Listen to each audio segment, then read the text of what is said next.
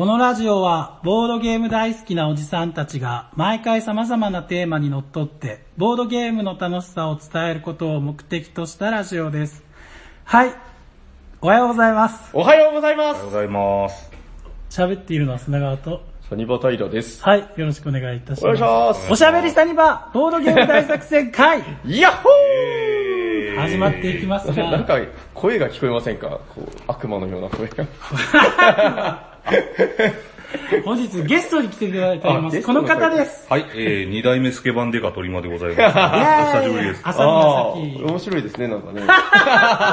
崎。お前思ってないやろ。絶対バカいやいや、何の因果か真っぽの手先ですよ。本名は。まあいいですけど、はい。いいですね、この世代を選ぶ感じ。あとてもいいと思います。あ、二代目スケバンデカあさみえ？トリマボドゲですって言いました。トリマです、はい。ああ。おもうなんかね、いろいろ頭の中で渋滞しちゃって、おめでとうございますってのもなんか、おめでとうございます。二代目襲名できた。いやいや、もう三代目とか四代目とか言ってる。かあの、どうでもほん、本当にどうでもいいんですけどん、二代目は何を武器にする人でしたっけ？鉄仮面ですよ。二代目はえ、鉄鉄仮面を武器にする？武器ではないけど、違うでしょ。いやいや、全員ヨーヨーです。嘘だ。なんかそう、そうクイとかあそれは風間さんが、そこ、そこを話します いや、割とでもね、おしゃさんに聞いてる人って、年代近いと思うんですよ。あの、折り鶴みたいなの飛ばしたり。いますよね三兄弟だったんで、そうでしょ？え、え、三姉妹だったんで、三姉妹三。あ、その、あれか、三姉妹の一番上は必ずヨーヨ上かどうか知らない。そうそうそうそう。ー。ああ、で、とにかく主人公は、アイスピックみたいなので刺すやつは。それ仕事人じゃない？え、銀、銀の折り鶴ですよね。銀のあ、見たことある。折り鶴と何でしたっけ？折り鶴と、なんかそのアイ、スピック。紐は紐、座紐。布団みたいなやつそれだから仕事人だお茶かなんかのあれかな。あ、そうなんですか。茶、茶色？茶色。違う違う違う違う。座布団みたいなの飛ばしてますよ、なんか。え、何を飛ばす？忘れた。座布団。なんだったら調べますけど。それ、あの、横綱倒した時のやつでしょ。あれは、やめてください、投げないでください。バーってやつ。ああ、でもいいですね。なんか久しぶりに、その、鳥間さんにそれ言われなかったら、僕多分もう一生スケバンデカっていう言葉を思い出さなかったかもしれない。ですそれはないよ。なんで？え？あのほら、ある日起きて思い出したりします？俺、最近ではないけど、ツイキャスでそのワード聞いたような気がするよ。スケバンデカ。えーあーまあ多分 D あちゃうーか誰かあ、その回聞いてないの？割と。いやいや、あの、多分別にそのメインテーマじゃなくて、はいはいはい。さらっとワードが出たぐらいじゃないですか。あー D, D ちゃんとかやっぱその、その辺の、ちょっとね、80年代、90年代サブカルチャーに詳しい人とかは、はい。まあね、その思い出すと思うんですけど、あれだよ、あのほら、松浦綾でリメイクされたから。え、松浦綾ってあのえ、スケバンデカ？はい。えー。矢が二つあることでおなじみ。あやや。そういう、あ、あやや。あやや、あやや、あやあやや。コードゲーム朝宮さきみたいな。うーん。あやや、あやや。や。え、そうなんですか？そうです。じゃあちょっと新しいスケバンデカがあるということ？ちょっとつってもね、まあまあ、我々が知ってるスケバンデカじゃないやつ。あ松へー。松浦綾が全盛、全盛期かどうか知らんけど、おー。松浦綾は結構前。4, 代目直ったんですかじゃいや、多分リメイクですよ。あ。完全にねあ多分。鉄仮面調べます？いやもう別に、それはもう絶対やめましょう。今日は、あれですね、あのえ、たまにはボードゲームの話とかいいかなと思って。ああは。あ。ん？スケバン。お、ということは、もう本日のテーマ言っていいんですか？どうぞ、入ってますはい、本日のなんテーマは何ですか、鳥間さえ、僕が言うんですか？そうですよ今日は協力ゲームの回です。いやん。パート2ですね。パート2だ。ボードゲームの話じゃないですあ、か。ボードゲーム。っていうボケでしょ？そうですね。そうですねっていう。このまま鉄仮面の話が続くのかなと思って。で、カメラのボードゲームさすがに心配になって、ああ、このままそうですね朝宮さっきの話で終わったらどうしよう。あ、でもやっぱ思ったより楽しいですね、この、なんかスケバンデカの話。まあ、今度特集でじゃあ、わかりました朝。宮特集でやりましょう。えーっと、何でしたっけ？協力？協力ゲーム。協力ゲームですね。何ですか？協力ゲームって。何ですか？あまた今日なんかめっちゃ振られる。だって今日メインですよ。ゲームは、あまあ、僕があのボードゲームどんなジャンルが好きですかって聞かれたら、まず協力ゲームが好きですって言うんですけどまあ、パンデミックとか、わあの辺に代表されるゲームシステム対は全プレイヤーですね。協力。協力してゲームのシステムに勝つと。はで、えー勝つのはみんなで勝つ。うん負けるときはみんなで負けるとはいう平和なうーん。なるほどね。ジャンルかなと。い。うん。一人はみんなのためにみたいな。説明がカスだな。ワン、フォーオール。そう、ワンフォーオール。おそ、スクールウォーズの話します？う。あ、やめましょう。えっと、あ、協力、いやでも前から好きですよね。あ、でもその、何が好きなんだい？トリマーって言われたら、やっぱその、必ず、今外人から聞かれましたね。そうそうそう。時々出てくるよ。外外人絶対その、うんあれですよ、くんとかさんとかつけないんで、うん、砂川さんに言うんだったらもう、ヘイ砂川だし、そうなの？ミスター、ヤゴー、ヤゴー、いや、ゴー。相変わらずの脱線プリで。タリマ。知ってます？あの、いやいや、鳥間さんが頑張らない と今日。トリ、トリマー、そうそう、トリマー、トリマーですって言ったら、う んはいはい職業がトリマーなのかいっていうのを外国の方から。あ、トリマー？うん。あの、なんあっちのか、トリマーって言われて。前も話したことあるんですけど、あの、O の発音は A がいいっていう話聞いたことあります？あの、アルファベットの TO は、なるべくなら、た、た、タリマーみたいな。こうする、と、すごい外国人っぽくなるっていう。おーどうしました？いや、ヘイタリマー どこで話の腰を折っていいのかわからない。いやいやいや、こっちが腰を折ってるんですけど、鳥間さんがメインを話してください。いや、腰を折って元に戻そうとしてるんですよ。あー、あ、だから、あれですよ、あの、ヘイタリマー、あの、お前は、どんなゲームがこいつ、こいつの腰はどこで折ってやればいいんだろうって今。お前はどんなゲームが好きなんだいって言われたら、絶対協力ゲームが最初に来るぐらい好き。そうですねはいです。最初からそんな好きでしたっけ？いや、最初はだから、そうでもない。パンデミックを一回やった時は、もう結局何が面白い、負けたんですけおど、うん、面白さがわからないままで、ある日、あの、パンデミックっていうゲームを買っちゃったんですけど、前、一回おしゃさにで、うん。ちょろっとそういう話したんですよね。うんうん近所の奥さんから、あの、うん。うん。ボードゲームを思い切って買っちゃったんですけど、あー、はいはい。ルールをよく読めい。ないと、うん理解できなかったんで、うん。お助け願えないですかって言われて、うんうんああ、一回だけやったことあるんで、あひょっとしたらお役に立てるかもって言って、その時にこうやってこうで、これはこうですって説明をして、うんうん。回じゃあやってみましょうかってやったら、あれこんなに面白かったんだって思って、それからパンデミックシリーズ割と買って、協力ゲームって書いてあるともう割と、こう、手が、うん。手が伸びてしまうような感じですかね。うーん。いや、紹介しましょうよ。あ、だから、そうですねあの、実は、これ、鳥間さんがテーマ持ってきたみたいになってますけど、え？違うんですか？実は、あの、裏で手を引いてる人間がいて、僕なんですけど、え？いえやあの、この話してえなと思ったきっかけが、はいはあの僕と鳥間さんがあの共通で、うん。これいいよねって言ってるゲームがありまして、ん。紹介していいですか？い。もちろん。紹介します。こちら、ドン！富士脱出おー。最近僕あの、テレステンっていうのよりも、ドン！っていうのがすごい気に入ってて、紹介するときにやっぱ、箔がつくというか、なんか意外と普通のところに。うん、いやでもやっぱいいですよね。じゃあ行きましょう。はい。ドン富士脱出えっとですね、こちら、去年ですかね、2018年。はいはいはい。去年って2018年ですか？そうですね。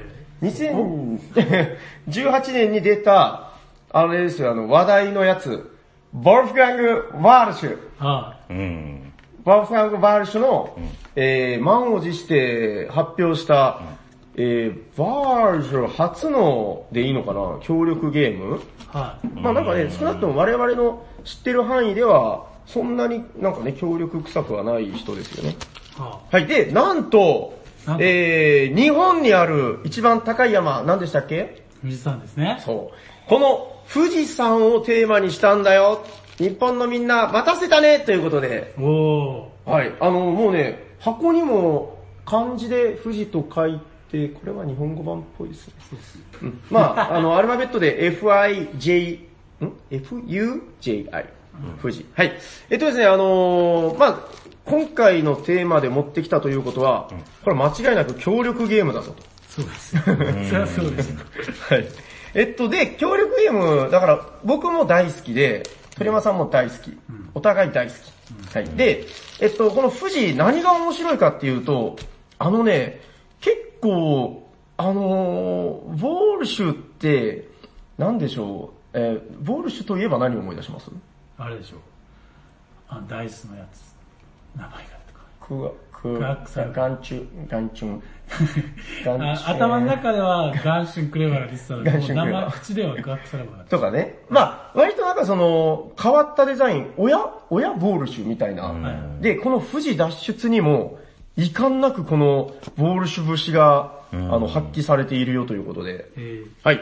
えっと、じゃあまず概要からふんわり、えーご説明させてもらいます。この富士脱出どんなゲームかっつうと、えっとね、時は 2000X 年、うん。えー日本で最も有名な火山である富士山を我々調査しようとしてるんですよ。2000X 年とか書いてないじゃん。これなんかね、昔っぽい雰囲気だけど、でも、えー、でも、僕の中ではまあ 2000X 年かな。2000X 年って過去でしょ？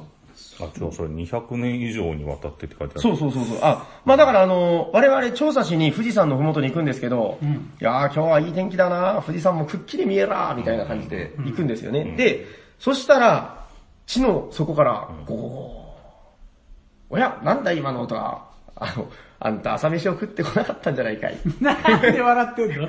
もうなんか、そうそうそうお前自分でこの物語作ってるのが楽しくなってきたんだ。ゴーゴー。おやおや、す長くなる地の底、隅の地の底からこう響くような低い音が聞こえるよ。ゴーゴーゴー。いやでも俺は朝飯はいっぱい食ってきたからな、みたいな感じでん言ってたら、ドッカーンです、富士山がまず噴火するんですよ。え大変。あの、富士山が、何ですか、あの、江戸時代かなんかに噴火したというあれがありましたよね。確か、その折には、んあ、だから全然間違ったね、ほら。200年以上眠っていた火山が噴火したのですと。ってことはだから、江戸時代から200年経った世の中が舞台なんですよね。はい。で、えー、確かあの、なんとかの大噴火っていうやつでは、もう大変な数の人が死んじゃったよみたいな話があったような気がします。えーうん。で、まああの、だからこのまま僕たちも、ぼやぼや調査をしていたんでは、溶岩に巻き込まれてしまうよ。そして、なんか、1枚カードが足りない？まあまあ、なぜ、溶岩に巻き込まれてしまうよ。大変だってことで、逃げましょうというゲームなんですよね。はい。ー、はい。はい。えっと、でですね、あの、何をやるかっていうと、あの、ダイスを使った、ダイスマネジメント協力ゲーム。うん。はい。あの、まずね、テーブル中央に、あの、マップを作ります。で、このマップっつうのが面白くて、あのー、付属の、まあ、基本セットで、えー、7枚、シナリオっつうのが入ってるんですよ。おーシナリオ。そう。で、別にストーリーがあるわけではないんだけど、んこれまた後でちょっと話しますけど、このシナリオが結構肝で、あの、要するにマップの並べ方が指定されているよと。うん。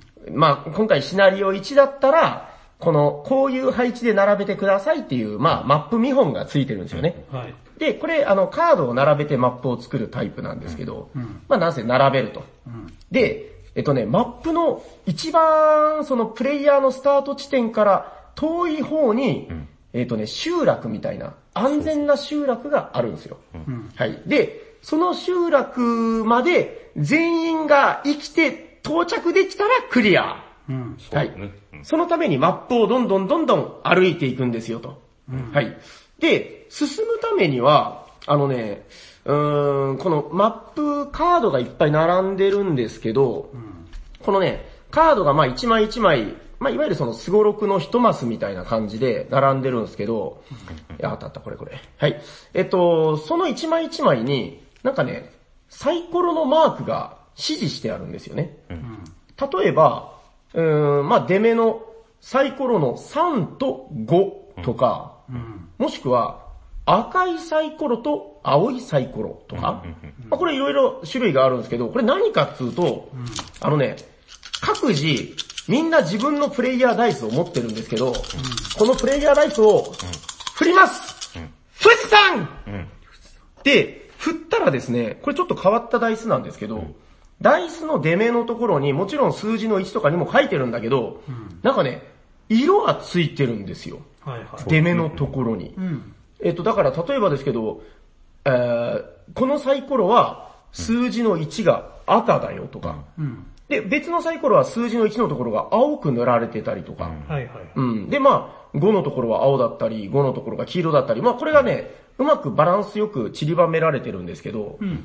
要するにこのゲームは、この出た、え振って出た出目のうん。数字にも意味があるし、この出た面に彩られているこの色にも意味がある。はいはい。これがすごい斬新だなと。で、何をやるかっつうと、あのね、みんな各自その、ついたての中で振るんですよ。ガラガラガラ。で、その自分の出た出目を見て、まあ、ある程度のなんか偏りがあったりしますよね。うん。で、この偏りを見て、俺はじゃあこの出目だったら、ここに行くですたい、みたいな感じで、あのー、なんて言うんでしょう、計画を立てるんですよ。こう自分の色のコマみたいなのを、この行き先のマスに置くと。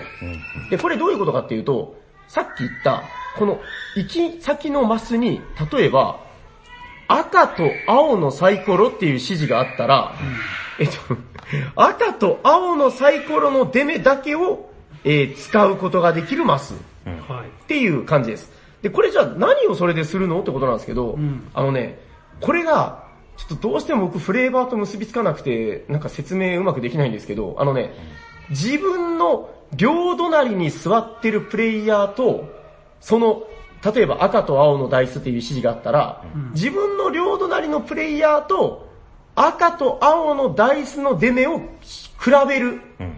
で、自分が最強だったら、そのマスに移動することができる。なんか、多分その、この道は僕が一番得意だから僕が行くねみたいな、そういうことだと思うんですけど、だからここで大事になってくるのは、まず自分がその、赤とか青の出目が高いこと。うん。で、なおかつ、両隣の人が、そこに気を使ってくれないといけないですよね。うん。協力ゲームだからね。そう。だから赤と青って言ってるところで、あの、おやおや待ちなさい。あの、赤と青の出目は、もしかしたら、ちょっとやめた方がいいかもしれないよ。あの、これやっぱ協力ゲームあるあるで、情報を全部伝えちゃダメなんで、あの、数字とか言っちゃダメなんですよね。だから、ちょっと私もなかなか高い出目が出ちゃったので、ここは考えましょうよみたいな感じで、ここをうまくすり合わせないといけない。で、その後にサイコロの振り直しチャンスとか、アイテムを使っていろいろいじれたりとかするんで、まあなんて言うんでしょう、この見えないついたての中の出目で、えー、うまくバランスをとっていくゲーム。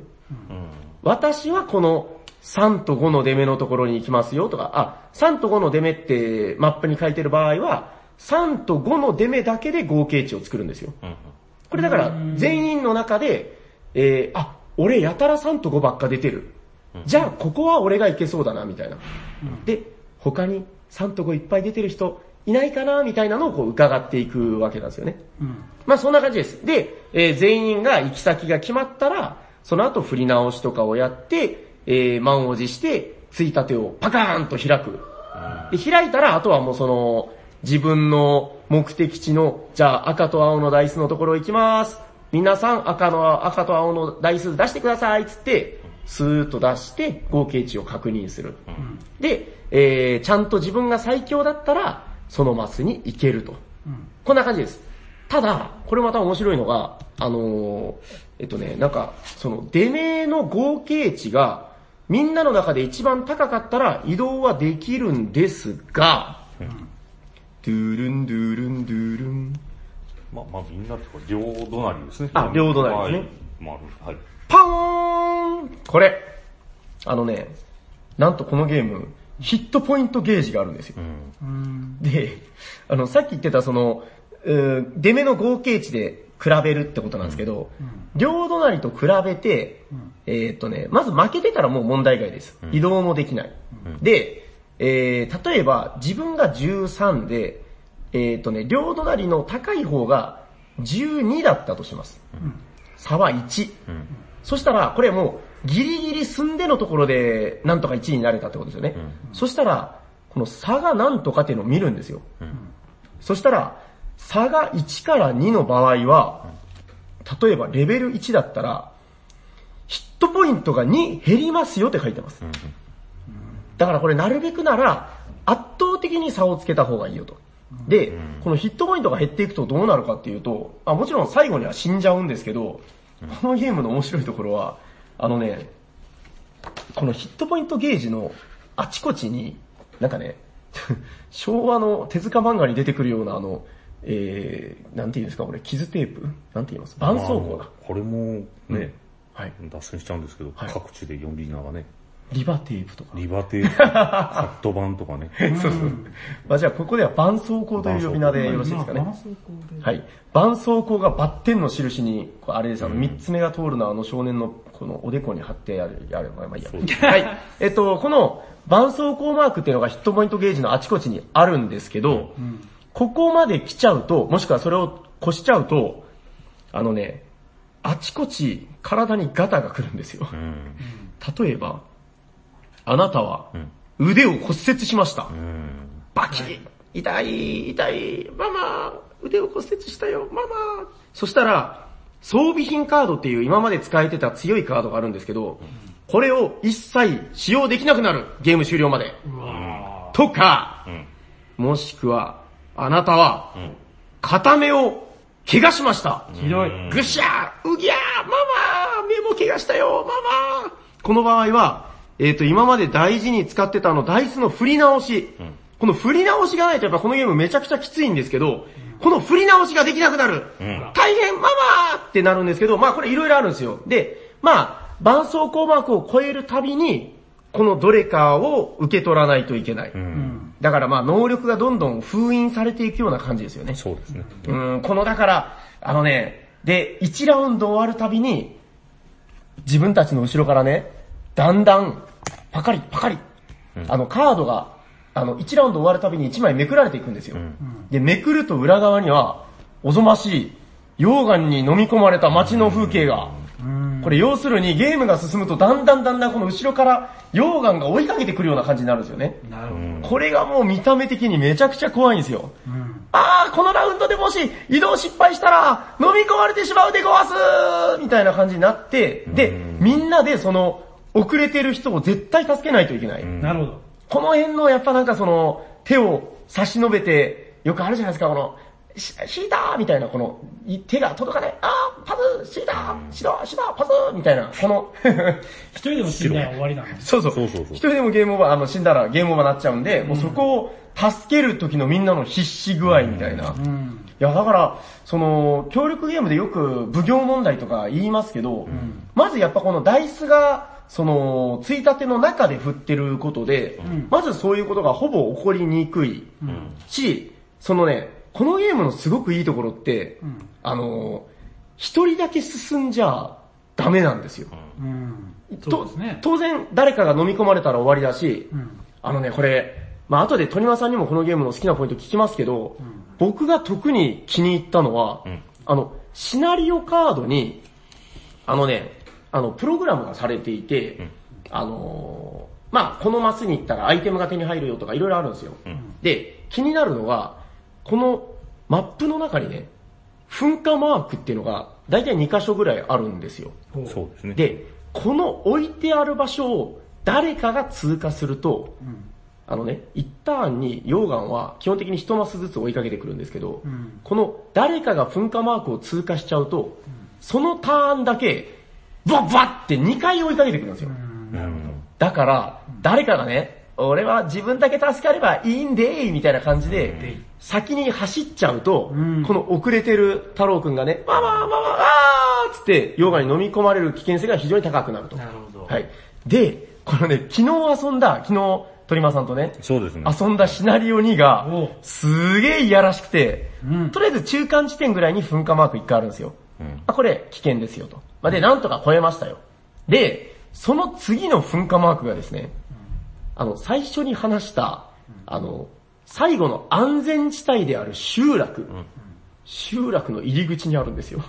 うん。これだから、あやったママあの天国の入り口だよみたいな感じで、うわーって村の入り口に入った瞬間、後ろから、ドカーンドカーンで、あの、ちょっと後ろにいた三郎くんが飲み込まれるみたいな。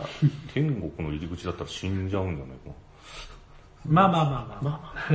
まあ、冷えですな。いやいやいや。安全地帯って。そうそう。まあまあまあ、あの、こういうだからね、あの、遊んでみると、そこに必ずドラマが生まれるみたいなうん、ですね。このシナリオ、まあマップの配置ですけどね、うんこのシナリオの作りがよくできてて、うん。なるほどね、ここでアイテムを取りに行きたかったらちょっと変な、あの、袋工事みたいなところに入らないといけなくなってたりとか、そうそうそうおめえらのために俺、この道具取ってくるぜ。ちょっとそこで待ってな、みたいな感じで行ってね。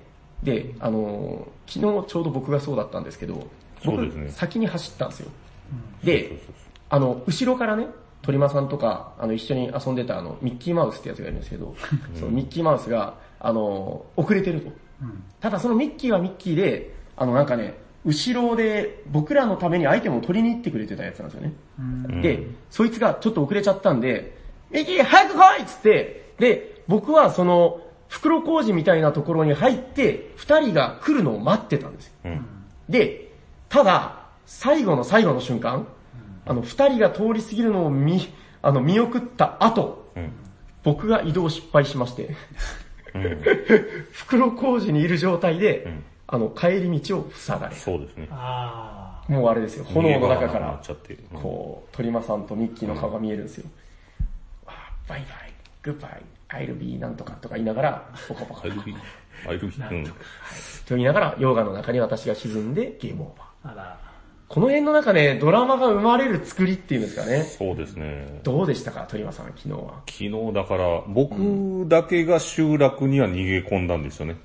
結その局、鳥間さんだけでそうです。僕が逃げ込んだ、その足、その最後の足で、はい火山の噴火をどういうシステムなのかわからないけど、僕が通り過ぎたら噴火が、あの、加速されちゃって、えー、あの、平くんの逃げ場を、溶岩が、ダメじゃないですか前をわーっと走って、逃げられなくなっ、た。二人とも同時に行ければ全然問題なかったんですよね。そうです。うん。でも、迫ってたから、もうここはかけましょうっつって、しょうがなかったんですよ。なるほどね。かけましょう。で、このゲ、いいですか？もう語っちゃって。もちろんもちろんレベルお願いします1のマップはいはいはい。っていうのが僕今まで2回ぐらいしたんですけど、ん負ける気がしなかったぐらいちょっと緩い感じ。なんですよね。僕もやりました、ですんで昨日は、あのー、なんですかね、ヒットポイントのゲージの減る減るやつはレベル1でいくけど、はいはい。マップ2でやってみましょうかと。うん。で、えーマップ2で昨日チャレンジしたんですけども、んもう、このレベルのマップどれ見ても、うん。あのー、いおりになるようなツールを取ろうと思ったら必ず遠回りをしないといけないねようになってるんですよね。最短ルートには、え。うん。ほぼほぼ確かツールは落ちてないとそうですね。思います。ほとんどないですね。まあ一個これがあったりするかな。うん。まああるんですけど、ほぼほぼ取れないんですよね。だから、うんまあ協力するにも、そのツールを全然取らずに行くのも辛いうん、そうですね。し、そのさっきみたいに誰かを待っとかんといかん。パンデミックっていうのは極端な話、はいはいあれ、誰かが一人がもうすっごい活躍して、うん。薬じゃんじゃん開発して、うんでそれでゲームに勝利してもはいはいはい。勝利なんですけど、このゲームはみんなが、あの、助からないといけないっ。ていう第一条件があるんで、うん。で、それほどその、このレベルが、このレベルがっていうほどやり込んでないんで、あうんまり細かいこと僕も言えないんですけど、コンポーネントの、その、ひっくり返したさっきのあの、はいはい。溶岩が流れてきてるカードの裏絵とかが、すごいなんかこう、昭和の恐怖漫画的な絵ですよね、わかりますこ。れが。これあれですよね、ブラッディインの人ですよね、かななんかね、うん。すごいそれっぽい。調べてはないんですけど、多分ね。うん。最後のお墓がちょっと洋風なのが一つ残念な点ではあるかなと思わないではないんですけ IP っど、て書いてる。ここはなんか、そうですね、あの、鬼太郎に出てくるような、こう、外場というか、ですね。木のやつがいいですね。うんうん。いや、でもこれはなかなかやっぱ、最近の協力ゲームの中では、うんちょっと癖は強いですけど、そうですね。かなりいい、あの、協力ゲーム好きならぜひ一度は遊んでほしい。あの、よくある、あの、パンデミックとかにもよくある、あの、こ個別能力ね、職業みたいな。そのあたりもすごくやっぱ面白い、あの、振り直し能力が強い人とか、人にダイスを託せる職業とか、なんかそういう、そう。そう、個性が出てくるんで、まあその辺もすごく面白いですよ。だからパンデミックはもう、情報が全部オープンなんだけど、うん。さっき平君が言ったように一部がダイスで情報隠れてるので、はいはい。いい感じで奉行問題を少し殺してるところがあるのかなと。そうですね、もうすべて指示しようとしてもできないですからね、そうこのゲームでは。昨日ちなみに僕たちはその、こうはい移動力はいはい。の自信を、まあ、5段階で言ったら4ぐらいかなとか、うんそういう情報の与え方でしてたんですけども、はいはいはいはい。ここら辺はまた遊ぶ人によってうんうん。いろんなやり方があるのかなと。もちろん数字の出目をね、細かく5が2つありますよとか、そういうのは言っちゃダメなんですけど、うん。なんか俺は今回の出目は一目こりですよとか、そうですね。二目こりですよみたいな。そうですよ。え、どういうことですか？ありだと思っていやいや、全然わかんない。漠然と伝えればね、あの、ルール的に大丈夫だからね。そうそう。そういうことを言いたかったわけでございますよ。よろしいですか？はい。ということで、あの、富士脱出、なんか去年結構話題になった割に、うーん、なんかね、ちょっと変態的なシステムが結構入ってるからかなんかわかんないですけど、最近あんまりね、話聞かなくなったんで、いや、これはちょっと眠らせるにはもったいないゲームでございますよっていうことで、ぜひご紹介したかったよという感じですかね。そうですね。これもだから、なんで買ったのかっていうのははっきり覚えてないんですけど、うん。協力ゲームっていうのと、フォロワーさんから、フォロワーさんが写真上げてたんで、うんうんどうでしたって聞いたら、いうん。やまあ協力ゲームとしては面白いですよと。うんただ、そのダイス目の判定が煩雑かなっていうのは、あー、なるほどね。まあめんどくさいとか分かりにくいとか、うんうんそういうことを言ってあったんで、はいはいはい。まあ、あーそれでも、まあ悪くはないですっていう感じだったんで、うんうんうん。まあ協力ゲーム好きを歌ってる僕としては、抑えとこうかなっていう感じで会話したんですけどね。それをサニバに持ってきて、はいはい。割とね、あの、気に入っていただけたっていうよううんうん。な感じかなと思ってます。はい。ありがとうございます。大丈夫ですか、富士は。はい。ということで、えー、私が、私と鳥間さんがご紹介したのは、富士脱出でございました。はい。はいありがとうございました。ありがとうございますた？なんか鳥間さんあります？最近の良かった。最近協力ゲーム買ったのはですね、あの、ザ・ゲーム、お化け屋敷の数字の悪魔ああ、はいはい。を買ったんですいわゆるあれですよね、ザ・ゲームですよね。そうなんですよ。最初僕これ気づいてなくて、え？あの、ザ・ゲームっていうのを見落としてて、ああの、駿河屋とかアマゾンタイトル出るけど、あの、頭の部分もすっ飛ばしてたんですよ。ただ、そのボードゲームみたいな雰囲気で、ザ・ゲームって書いてあるのかなと思ってて、で、あの、下の詳細のとこ読んだら、あの、ザ・ゲームのう。なんとかなんとかって書いてあったんで、あ、絵も可愛くなってるし、あの、子供さんとかにも割と、うんあの、ザ・ゲームの箱ってドクロじゃないですか。そう。胸に怖いですよね、あれね。あれがなんかこう子供にこう怖がられるっていうよりは面白さが伝わらないんじゃないかなと思って。なんかでもフレーバーと関係してるんですよね。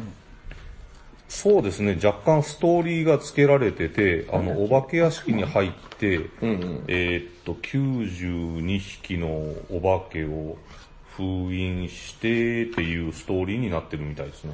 うん。呪われた本の封印を解いてしまった。そうそうそうそう。うーん。そしてこの絵はあれですね、あの、326こと、みつるさんですよね、そうですね多分ね。うん。あ、いいなこれでもいいですね。あ、で、気になってたんですけど、はい。これあの、ほら、ザ・ゲームっていろんなバージョンが出とるじゃないですか。はいはいはい。これは？何？えっと、ザ・ゲームの多分エクストリームに近いのかなと、青いゲーム、ザ・ゲームですね。ああ、はい、赤がオン・ザ・ファイヤーだあ、赤だったの？なんかありますね。うん。オレンジがノーマルだったでしょ？で、黄,、うんうん。黄色だったっけ？オン・ザ・ファイヤーオンザファイヤーはなんかだから、小さい拡張じゃなかったです、確か。は。あ、いや、オン・ザ・ファイヤーが違ったかな？うん、なんかありましたよね。まあ、まあ、色が何種類かあって、オン・ザ・ファイヤーが、まあちょっと追加のカードが足された感じで、でさらに extreme が追加されて、難易度がどんどん上がってる感じなんですけど。雰囲気的には多分、エクストリームが一番システムが近いのかなと。あここにあったわなんか言ってたけど、そのテキストが入ってるとか言ってましたね。テキストですね、あの、例えばですね。あ追加カードって？こんな感じですね。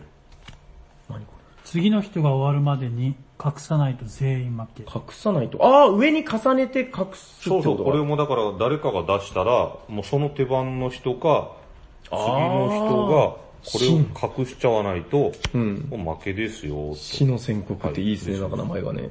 ああ、これ面白そう。へまあえ。後でよかったらやってみましょううね。んうん。あ、こういうことなんだ。難易度が高くなってきてで、あとそのカードの色分けがされてて、うんうんこれ紫とか黒じゃないですか、あの、ベースがですね、数字の、んそのあで、これなんですけど、あの、うんまあ、即死、さっきのあの死の宣告なんかは赤枠がついてかなり目立つし、わかりやすいで。あと、この、これですね、黄色いっていうか、なんていうのかな、黄土色っぽい色？うん。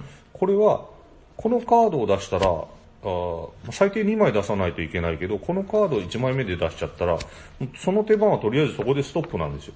はでそういうのを、こう、ビジュアル的にパッと見てわかるようにしてるかなと。なるほど、なるほど。はいで、今。までのザ・ゲームシリーズのカードってあの、うん。アイコンでついてるだけだったんで、気をつけとかないと、あ結局、あの、出ても。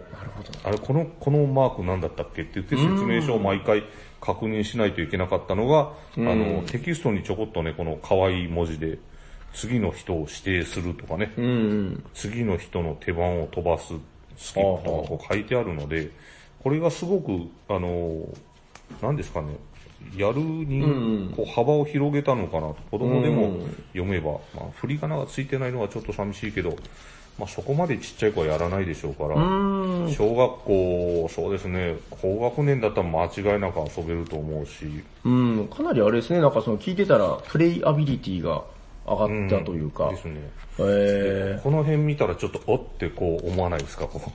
あ、見たことあるこの感じ、あの、タイム、タイム、なんだっけあれタイムボムですねタイムボムにあったあの、シナリオのやつ。そうそうそう。わあ、うら、あーっと、はい見ちゃった見ちゃった、やばいやばい、見ちゃったこれは。まあ読まない方がいいんですけど、僕も読んでないんですけどすげえ、オープニングとエンディングがカードでついてるやつね。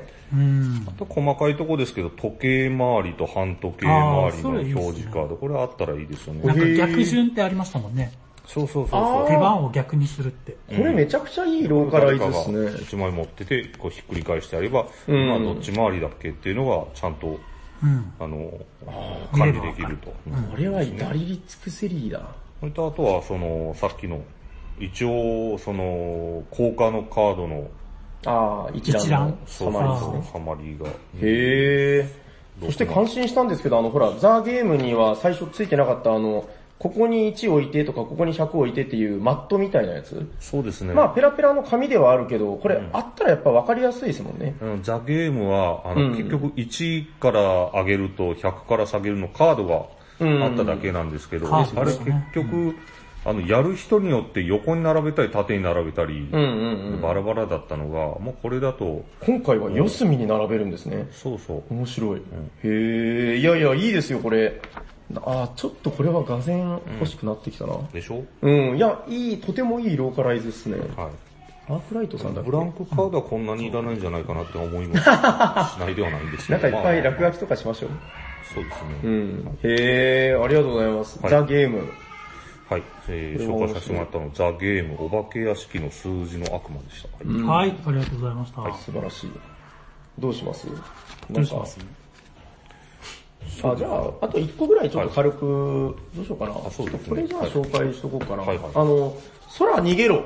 うん。こちらあの、ちょっと時間の都合上サクッとですけど、あの、あれです、この間のゲームマーケット大阪で、はい。えー、入手してきました。あの、今をときめくゲームノアさんの、ん。株券さんのね、空逃げろでございます。ん。ドーン。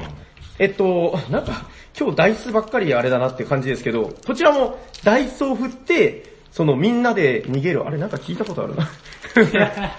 逃げるんだな。そう、また逃げるんですよ。やっぱダイスを振ったら人間逃げたくなるよってことで、そうかな。ゴロッチャンぽいしょいえっとですね、まずダイスをバンバン振ると。自分の番で。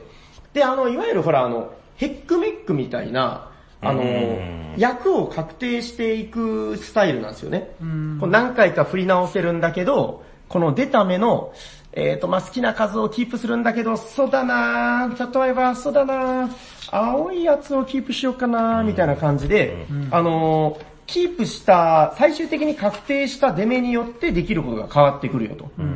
でですね、例えばそうですね、緑の宇宙船の出目だったら、そう、これがね、あの前の紹介の時にも話しましたけど、あの、出目が、全部オリジナルのイラストなんですよね。だからうん、その辺に売ってる1とか2とか3とかいうダイスじゃなくて、この空逃げろのために作られた空逃げダイス。はい。で、緑の宇宙船だったら、1つだったら全員が一歩進めますよ。で、3個だったら、あ、じゃあ間違えた。2個だったら全員が3歩進めますよ、みうたいな。ん。で、青いやつはん、自分だけが進みますよ、みたいな。うん。うん、なんか、まあこういうそのいろいろあるんですよね。で、黒いやつとかになると、これは全員が下がっちゃいますよ。うん、なんかこういうデメリットのデメもあったりして、やっぱそういうのがないと協力ゲーム面白くないですからね。うんはい。えっと、まあこういうのをやりつつ、なんとか逃げることを目指すんですけど、んこのゲームがなんと言っても面白いのは、んえっとね、あれ？なんか今日話した話とことごとく被るけど偶然だよな。あの、誰か一人が逃げたんじゃダメなんですよ。斬新。聞いたことない。あ、でもやっぱ、これってその、こういうタイプの協力ゲームのその、黄金率というか、うんね、面白くする、なんかレシピなのかもしれないですね。えっとね、どういう仕組みになってるかっていうと、あの、誰かが、この目的地点とかいうのを過ぎちゃったら、んあの、ゲームの終了条件を、まあ、踏んじゃうんですよね。うんで、その時に、まあ、あと一周ぐらいするんだったかな、確か。で、その時に、なんかね、あの、ボーナスゲージっていうのを貯めとくんですよ、みんな、ゲーム中。で、そのゲームの終了に至った時に、ん全員のボーナスゲージを合算して、ん例えばゲージを足して10でした。うん。そしたら、この10マス分だけ、んまだ目的地に達してない人たちを進めることができる。うん。合計10まで。うん。だから例えば3人プレイでうん、1人が脱出しちゃいました。うんで、残りの2人が、えーっとね、まあなんて言うんでしょう、その、えー遅れてると。まだ目的地点に達していない。で、目的地点までの残りマスが、2人で合計10マス以内だったら、それはじゃあ、よいしょーって救えたことになって、クリア。うん。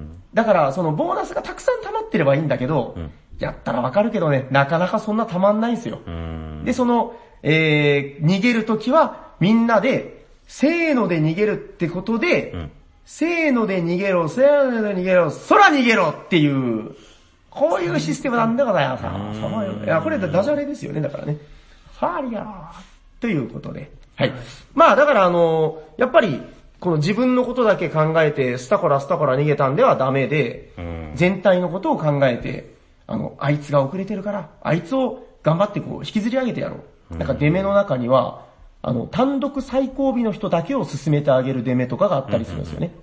うん。まあまあ、この辺のだからデメのコントロールなんかで、で、面白いのが、この進んでいったら、あの、各マス、まあ、スゴロクみたいになってるんですけど、この各マスに、うんなんかデメリットが書いてあったりとか、うんうん逆に嬉しいワープゾーンがあったり、うん。で、一番ひどいのが、アブダクションされるぞってやつなんですけど、うんあーっつって、あの、一段前の段まで戻っちゃうやつ。うん。なんかね、つづら折りみたいにこう、くねくねくねくね曲がっていくマップなんですけど、一段前に戻るってめっちゃえぐいんですよね。うん。まあこういうデメリットなんかもあったりして、まあ、阿鼻共感絵図をこう、生き残りながら頑張っていくと。ちなみに、まだ僕一度も成功できてないです。こへれ、これ富士でいうところの集落のゴールはどこになるんですか？この60マス目ですね。ああ、そう。あ、目的地点60マス。そ、超えたらどうなるの？超えたら、誰かがこの目的地点を超えると、だから終了トリガーを引いたそことになこがるんですよ。終了トリガーなんだ。そうですああ、なるほど。で、全員がここを超えないといけない。はいなんでこの60の後にこんだけ20マスぐらい空いてるかっていうと、その、一人だけブワーって進んじゃった人が、まあ、まだ行く先があるってことですね。で、行き先でボーナスを取ってあげたりとか、できるよと。まあ、そんな感じです。うん、だからね、まあ、あの、やっぱり、この協力ゲームをやってて楽しい瞬間って、その、弱ってる人を助けてあげたりとか、お互いのなんか、あの、わあ、待ってろ今、今助けに行くからな、みたいな、うん。そういう、この対戦ゲームでは味わえない協力感っていうんですかね。う。うんですめね。いやこの空逃げろはね、めちゃくちゃ厳しいんですけど、あの、僕が3回ぐらいやられた次の日に、あのうちのイガグリとあの上の子が、子供2人でね、なんかあっさり2回ぐらいクリアしたらしくて、まあその辺のだからその、デメに好かれれば、あの、ひょいっといける時もあるらしいんですけどね。でも基本的にはやっぱりそのヘックメックシステムでダイスの取捨選択があるんで、なるほど。あの、その辺の、コントロール要素っていうのは十二分にあるので、これは面白いですよ。で、なんか次のゲームまではこれのもっと、その豪華コンポーネントにもうちょっとランクアップしたものが出るってことなんで、これでも結構豪華だと思うんですけどね。いいですよ。で、これがね、ゲームマ価格1500円。驚きの。1500円。1500円。びっくり。なんか1500円っていうおかしな値をつける人がとても多いような気がする あ、なんとかトリアとかそういうやつですかね。そうですね。まあまあ、あの、これめちゃくちゃいいですよ。あの、で、あの、今度出すやつはちょっとお値段は上がるらしいんですけど、この宇宙人のコマがついてたりとか、この移動するコマが全部ちゃんとミープル、宇宙船、あ宇宙服っぽいミープルになってたりとか、ほうほうほう。数々のなんかアップデートが図られているらしいです。ということで、えー、最後おすすめしたのは、カブケンさんのゲームノアから、空逃げろでございました。はい。超近未来すごろくということで。じゃあ、よろしいですか？はい。はい終わって、終わっていくんじゃないまあ本編はね、本編は終わってそうですね。まあ協力ゲーム面白いんで、またあの、鳥間さん来た時にはまたやりましょうよ。そうですね。あの、フェリーの帰りのフェリーでね、うんもう眠気に負けてやれなかったのがちょっと悔しくてですあ、ね。これ、あ、そうか、やらなかったですそうね。なんですよ。またやりましょう、これ。そんな時間かかんないはい、んで。よろしくお願いしてはい。よろしくお願いします。さあ、じゃあ、はいあのコーナー行きますか。行きましょお便りのコーナー。本日も番組にお便りが届いておりますので、紹介させていただきます。おす2通、今回も紹介します。えっと、地味だけどキラキラなゲームっていうタイトルがついてますう。はてなですか、最後。うん。えーおしゃさにネーム、和菓子です。和菓子さん。え？初めて初めてじゃないよ。和菓子さん？おお久しぶりですあ、。お久しぶりなんだ。あ、どうもどうも。えー、渋芸万歳の会を聞きました。はい、どうも。私は最近、アーボレータムというゲームのデラックス版の購入を考えています。内容はアブストラクト寄りで地味ですが、とにかくキラキラなんです。うん。添付した動画ぜひご覧ください。キラキラキラ。それではステッカー希望ですということで。ほう。赤井さんありがとうございます。ありがとうございます。動画はね、多分ちょっと録音が止まっちゃうと思うんで。また。はいで、続きまして、はい。えー、っとね、バンちゃんアットマーク、バンジローさん。おーおー、バンちゃん。はい。えっ、と、おしゃべりサニバの MC の皆様、はじめまして。はじめまして。初めてお便りを出します。はい。毎回楽しいポッドキャストの更新お疲れ様ですあ。りがとうございます。突然ですが皆様に相談です。長くて難しい古文書のような説明書を楽しく読むために何か皆さんが工夫されていることはございますか？私は、おお、もう3ページも読めた。俺ってすげえ。ああ、このシステムって斬新。これに気がつくなんて俺は天才。などとひたすら自分を褒めまくります。ということで。はい。バンちゃんアットマークバンジローさんありがとうございました。ありがとうございます。はい。じゃあ、まずは、和菓子さんの。はい。和菓子さん前何で送ってきたか覚えてます？覚えてないです。前あ、まあでもありがとうございますあ。りがとうございますすい。ません、失念してしまって。えっと、で、今日のお便りが何何でしたっけ？えっと、覚えてないです。えっと、記憶地味だけどキラキラなゲーム、最近のあれだ、アーボレータムというデラゲームのデラックス版だそうです。わかりますよ。え、アーボレータムって、あの、木の、木が書いてるやつですよ、確か。知ってます？あれ？知らない。ご存知ない？あ、なんかね、あの、すごいおしゃれな、あの、映画への、なんかね、カードゲームだったと記憶してるんですけどね。これあアーボレーアーボレータムはね、確かカードゲームですよ。で、めちゃくちゃその、フォトジェニックというか、すごい素敵なイラストなんですよね、幻想的な。でも、デラックス版って何なんだろう？まあちょっと後で動画拝見しますけど、へーえ、それが、なんなんかすげえ素敵だと。うんまあ、購入を考えてますって言ってました。あー。へー。まだじゃあ海外でし、ああなるほど、箱絵を見て思い出しました。見たことあるでしょ？なんか緑とう。いうか。そうそうそうそう。確かカードゲームだと、あ、これ新版この新版ってやつかな？なんか色が変わってますけどね。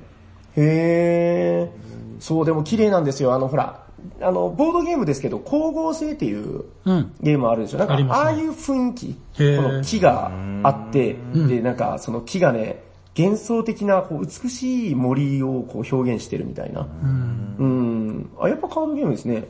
へー、これが、箱はじゃあちっちゃい箱なんですね。そんなデパクはなかったと思いますけどね。パッと見でっかい箱なのかなと思ったけど、そういや多分カードゲームですよ、これは。でも確かに去年、一昨年ぐらいに出て、なんか国内で、そこまで超話題にはならなかったけど確かにまあ渋い名作みたいな話は聞いたことがありますね。うん。和菓子さん前回妄想、とにかく平さんの妄想ゲームの話が聞きたいっていうお妄想便り。ゲームって、ああ、あ、あれか、あの、今度出るやつのね。またやりましょう、妄想ゲーム。すごい、でも、はいアゴリタムってアマゾンにあるんですけど、うん。レビューが30入ってて、本当だ。評価が4.5ぐらい。うーん。いや、やっぱ面白い逆にすんですよ。ごいっすね。うんうんうん。あれ、逆ちょっとこれなんですか？気になるぞ。え、普通に国内のアマゾンで？そうですね。えー、そうなんだ。うーん、いや、ちょっと調べてみます。なんかデラックスっていうのが気になるな。えーサニバにはないんですよね。ないんですよ。僕もね、だからこれ出た時にん、だいぶ悩んだんですよ。買おうかどうか。うん、でもちょっとそのデラックスとか言われるとカードゲー、ムにしてはちょっとお高い感じですけどね。そう、ちょっと高いんですよ。うん、でもいいと思います。すごい美しいしね。次行きます？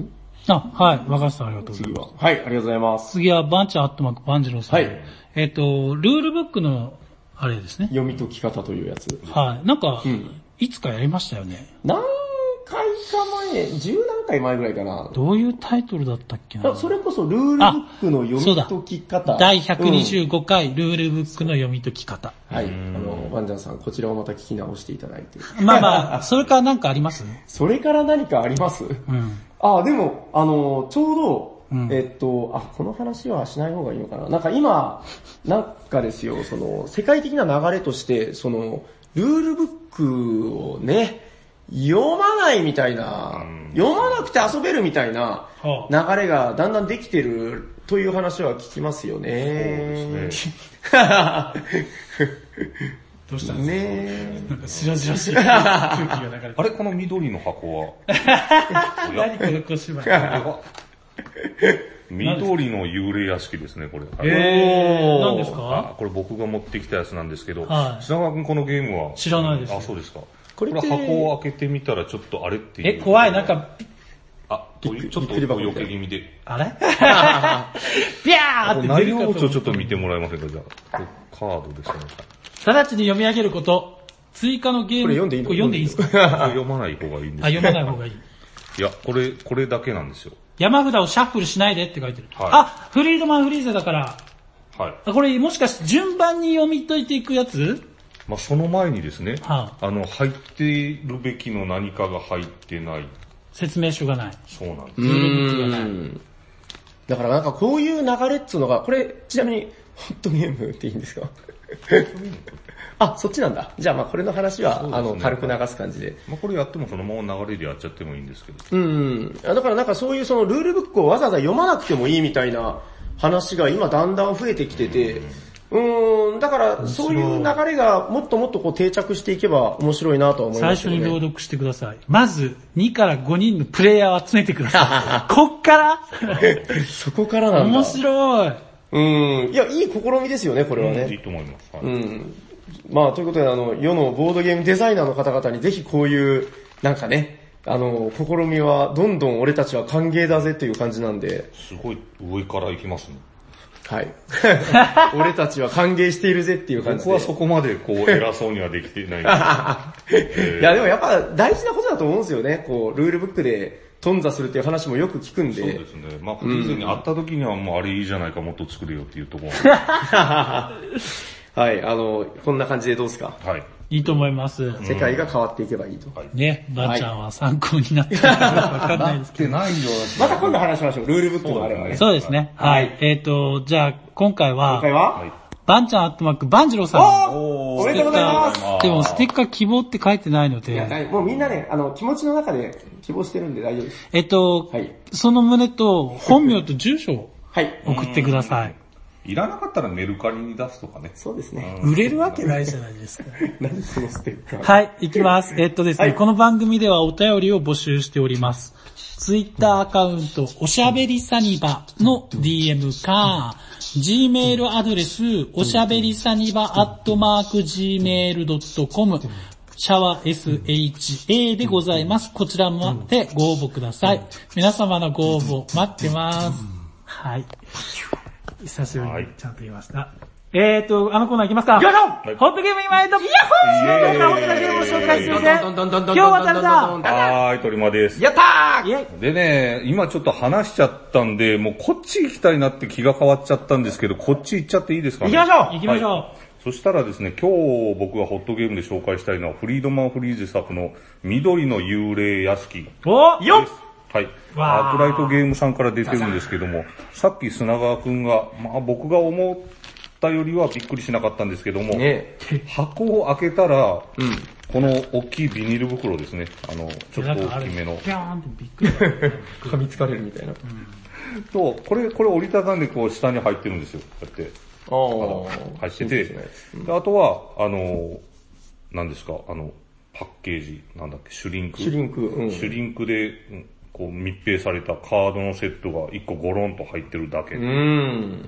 で、本当にルールも、リーフレット的なルールも何も入ってない。うん。で箱を開けたらまずさっきみたいにその2人から5人のプレイヤーを遊ぶ相手を探してねっていうところが書いてあって、はい。カードはシャッフルせずに、もうみんなでカードを覗き込んでやりましょうと。